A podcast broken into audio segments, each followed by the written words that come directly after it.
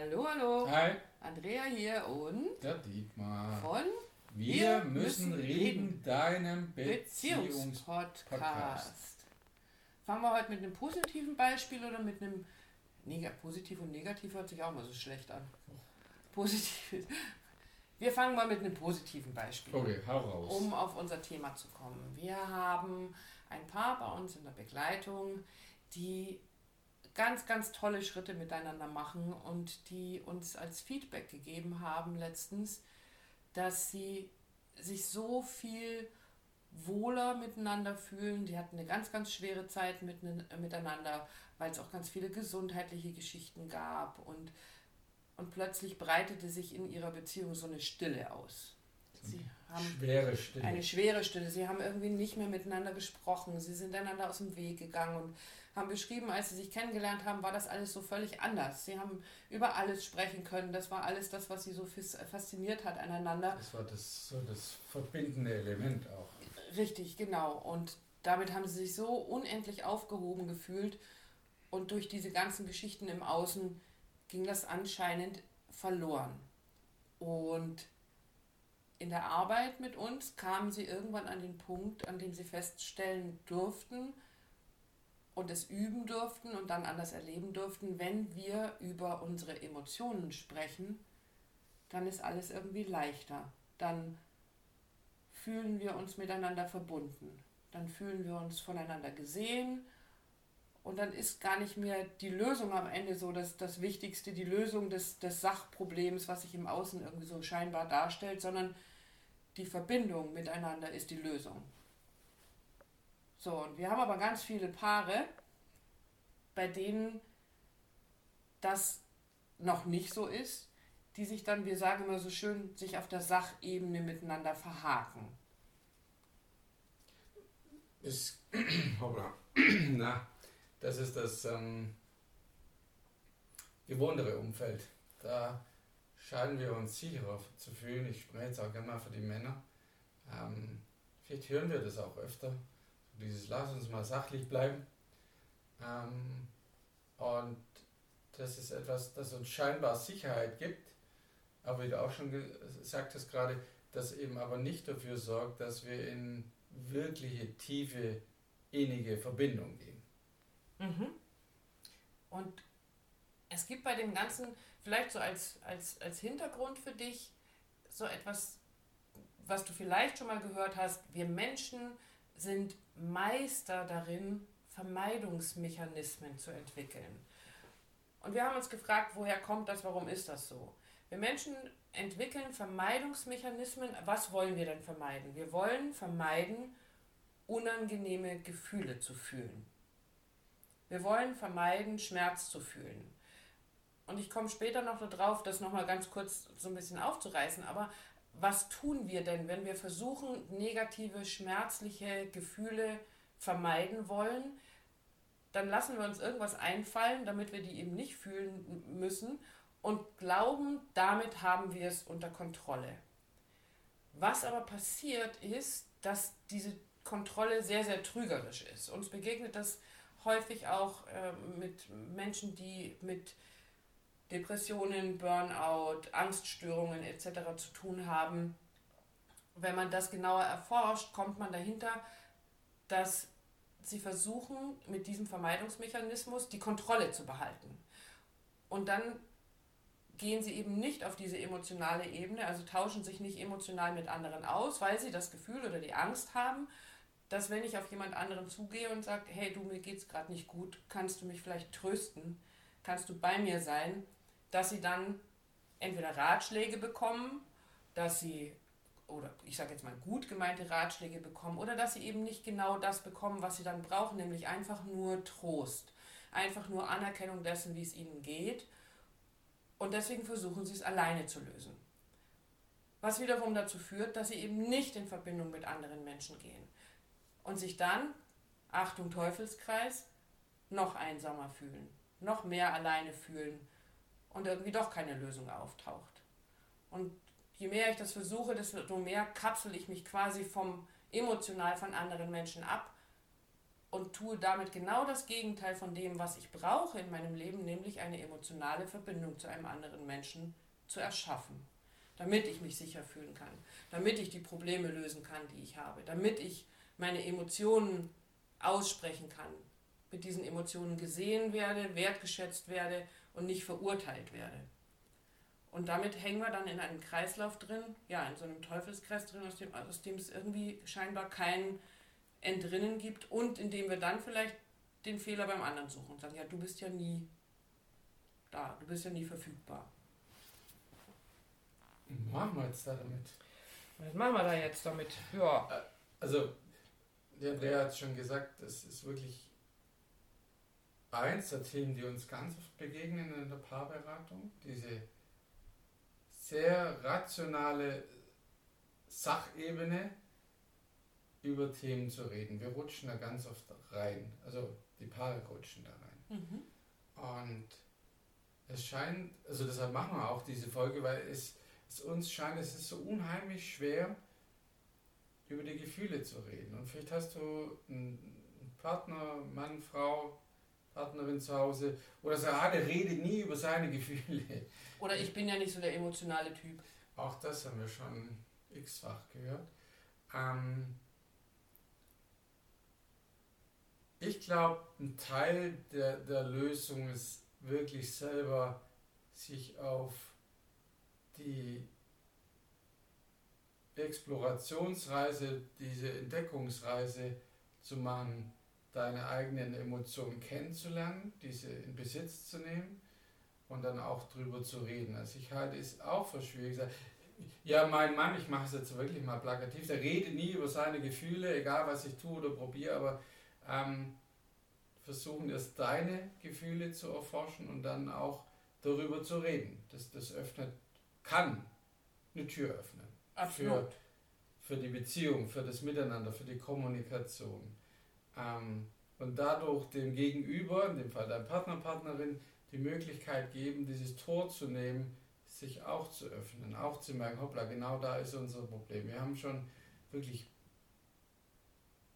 ja, schmerzvolle Szenen erlebt, wo ein Teil in der Partnerschaft hoch emotional ist. Und ich meine jetzt nicht wütend, sondern wirklich in seiner Verletzlichkeit. Und was er bräuchte, ist einfach nur ein Gegenüber, der, der das hält, der das aushält, der den Rahmen gibt, der eben nicht versucht, das wegzumachen, ja, du mit deiner Gefühlsduselei, sondern es einfach dem einen Raum gibt, damit sich das verändern kann und dadurch auch eben, wie gesagt, Verbindung entsteht wieder miteinander. Und wir hatten dazu ja auch schon mal eine Folge mit diesem Zwischenschritt. Es ist häufig so, es ist nicht die, die Lösung, die Lösung des Problems, sondern dieser Zwischenschritt ist die Lösung des Problems. Der Zwischenschritt, da zu sein und auszuhalten auszuhalten und zu halten, so wie du es gerade gesagt hast. Erzähl mir von dem, wie sich das für dich anfühlt. Und dann ins Mitgefühl zu gehen. Ins Mitgefühl zu gehen und zu sagen, oh wow, so muss sich das für dich anfühlen oder so fühlt sich das für dich an. Das stelle ich mir schmerzhaft vor. Das stelle ich mir, da stelle ich mir vor, dass du dich da alleine fühlst oder traurig fühlst. Oder erzähl mir von diesem Gefühl. Und ganz häufig geht es uns so, und vielleicht Kennst du das, wenn du jemand anderem von deinem Problem erzählst oder von dem, wie du dich gerade fühlst und dann kommt ähm, als Negativbeispiel, ja, hast du schon mal probiert, das und das zu tun? Das ist nicht das, was wir hören wollen, sondern das, was wir, was wir wollen, ist in dem Moment Trost zu haben. Jemanden, der uns zuhört, der da ist und es einfach mit uns aushält. Und dann schaffen wir es gemeinsam viel leichter, das Problem in Anführungsstrichen zu lösen. Und du hast gerade schon gesagt, was, wie machen wir denn das jetzt am geschicktesten? Also wie komme ich da hin und fang mal an, vielleicht dich selber so ein bisschen zu beobachten. Und das ist auch so der Schlüssel. Und jetzt für dich nochmal, warum ist das der Schlüssel? Alles, was uns begegnet, läuft als erstes durch den Filter der Emotionen. Und egal, ob wir sagen, wir sind ja nicht so die emotionalen Typen, aber es ist so, dass uns alles, was uns begegnet, durch diesen Filter läuft. Und auch da kannst du schon anfangen zu beobachten. Wenn du mit dem Auto unterwegs bist und der Depp vor dir, der fährt einfach nicht los, obwohl die Ampel schon grün ist Oder die Kassiererin an der Supermarktkasse hat heute einen schlechten Tag und ist super unfreundlich. Das alles löst als allererstes eine Emotion in dir aus. Und diese Emotion ist in deinem Körper spürbar. Nee, mache ich nicht, spüre ich nicht. Doch spürst du, wenn du genau beobachtest. Also dich in die Beobachterposition begibst und da mal reinspürst, dann merkst du vielleicht, wie du in bestimmten Situationen das Gefühl hast, du hast jetzt plötzlich ein Kloß im Hals oder dein Magen zieht sich zusammen, dein Herz schlägt schneller, du hast das Gefühl, du musst die Faust ballen oder was auch immer im positiven wie im negativen Sinne gibt es diese Körpersensationen, das wie du spürst, was deine Emotionen sind. Und diese Emotionen senden ein Signal an dein Gehirn. Und dein Gehirn, da hatten wir ja schon mal drüber gesprochen und es auch schon beschrieben, hat so ein eigenes Sorgenzentrum, so ein eigenes Angstzentrum, das dann sagt, aufgrund dieses Gefühls, oh Moment, so eine Situation hatte ich schon mal, dann musst du jetzt dieses oder jenes machen. Das nennt man dann so einen Handlungsimpuls rausschicken. Und jetzt langsam zu machen. An der Stelle langsam zu machen und in der Beobachterposition zu bleiben. Zu sagen, was passiert in mir gerade? Und wenn du das versuchst für dich selbst mal zu beschreiben, vielleicht hast du ein Bild dafür, wie das gerade aussieht. Oder du suchst andere Worte, Situationen, ja genau, da fühle ich mich wie so ein kleines Kind, das abgestraft wird. Da fühle ich mich ähm, machtlos, hilflos. Ja, das, da wollte ich gern einsetzen. Ne? Also, weil ich wirklich, ich glaube, ich habe auch den Auftrag, für die Männer zu sprechen. Tu das. Für das, was ich, was wir beide immer wieder, oder was ich auch höre, so dieses Jahr, ich bin jetzt nicht nicht so der, der emotionale Typ. Mhm. Ähm, und auch uns eine Paarberatung begegnet und was wir dann manchmal hören, ist, ja, er ist zu Hause komplett ausgeflippt. Ja? Mhm. Ähm, okay, das ist eine, eine, Wut, das ist eine, eine, eine krasse, eine große Emotion. Also da wäre schon der erste Punkt, so, ja, Gefühl, oder Emotion ist nicht so dein Ding, aber Wut ist auch eine Emotion. Ja. Und eben das, was die Andrea gerade schon gesagt hat, langsam zu machen und zu gucken, was macht mich denn gerade so wütend. Jetzt komme ich gerade zu deinem Punkt. Ja, ich fühle mich an meine Frau behandeln würde, ich fühle mich gerade wie so ein kleines Kind mhm. behandelt von dir, dann ist das ein Gefühl. Ist das ist das Gefühl unter dem in, Gefühl, genau, hinter also dem das, Gefühl. Das meinen wir mit, mit erforschen und ne, nicht stehen zu bleiben, ist eben ganz oft dieser Selbstschutz und Reflex, ja, Emotion ist nicht so meins. Ähm, das glaube ich nicht. Das erlebe ich auch nicht.